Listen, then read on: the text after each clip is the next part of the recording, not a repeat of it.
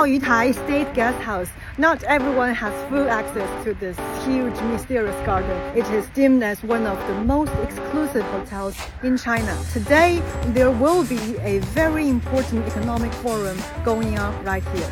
Let's take a look. Yeah, finally, we're inside. One reason that makes the hotel stand above many of the rest is that it officially provides accommodations for incoming dignitaries from around the world.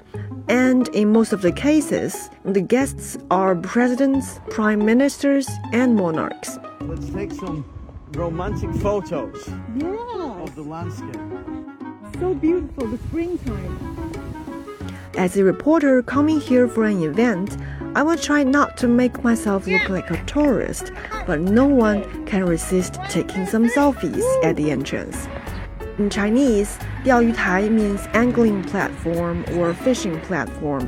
The name is from a true anecdote back in Jin Dynasty where it is a favorite fishing spot of an emperor. The garden has always been an enjoyable royal hangout place in the ancient times. Remember, there is no building number one here. See? Uh huh. It starts with two, three, four, five, six. Okay. And then it ends with 18. Do you know why? 为什么？ In China's philosophy, there is no, you know, big boss who is labeled number one. But there is. No, there isn't. We're all equal, you know? sure. Okay. These carefully designed villas that dotted the gardens were constructed after the founding of the PRC. They've witnessed the evolution of China's diplomacy since then and have served as reception places and meeting halls for numerous household renowned figures. This is a garden that straddles the divide between the ancient and the modern times and links China with the world. So in Diaoyutai, you have four major projects. One is the view, uh, the constructions, and the ancient Uh-huh. uh, antiques, Uh huh. Pins, antiques, every villa we have, Uh-huh. and then food.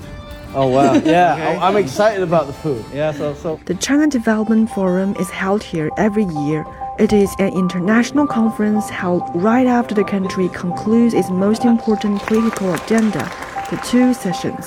It serves as a window for the outside world to take a closer look into China's annual policy orientation, especially in terms of economic and opening up. In an old Chinese proverb, we have the saying, 任凭风浪起，稳坐钓鱼台.